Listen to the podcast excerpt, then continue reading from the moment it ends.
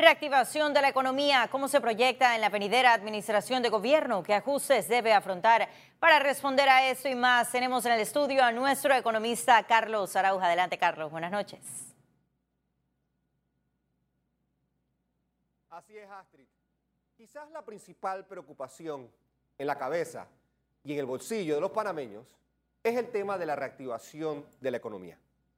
El señor presidente electo Cortizo recibe un país que no crece al ritmo de hace 10 o 5 años, cosa que no es enteramente atribuible al gobierno saliente, un país de los más desiguales en el mundo y que avanza en medio de disputas incómodas sobre seguridad jurídica en el sector minero que está llamado a jugar un papel importante en el Producto Interno Bruto del país y la estabilidad económica que sigue descansando en macro obras para poder registrar crecimiento.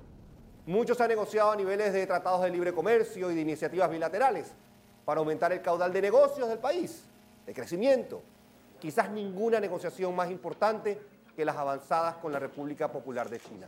Pareciera que el tambor de reformas fiscales se asoma. Reformas constitucionales, reformas electorales, reformas a la caja de seguro social, en fin, reformas. Pero la mejor noticia es que recibe un país, señor Cortizo, lleno de panameños y panameñas deseosos por trabajar, por avanzar y por no dejar atrás a más personas, producto del robo, la desidia y la corrupción.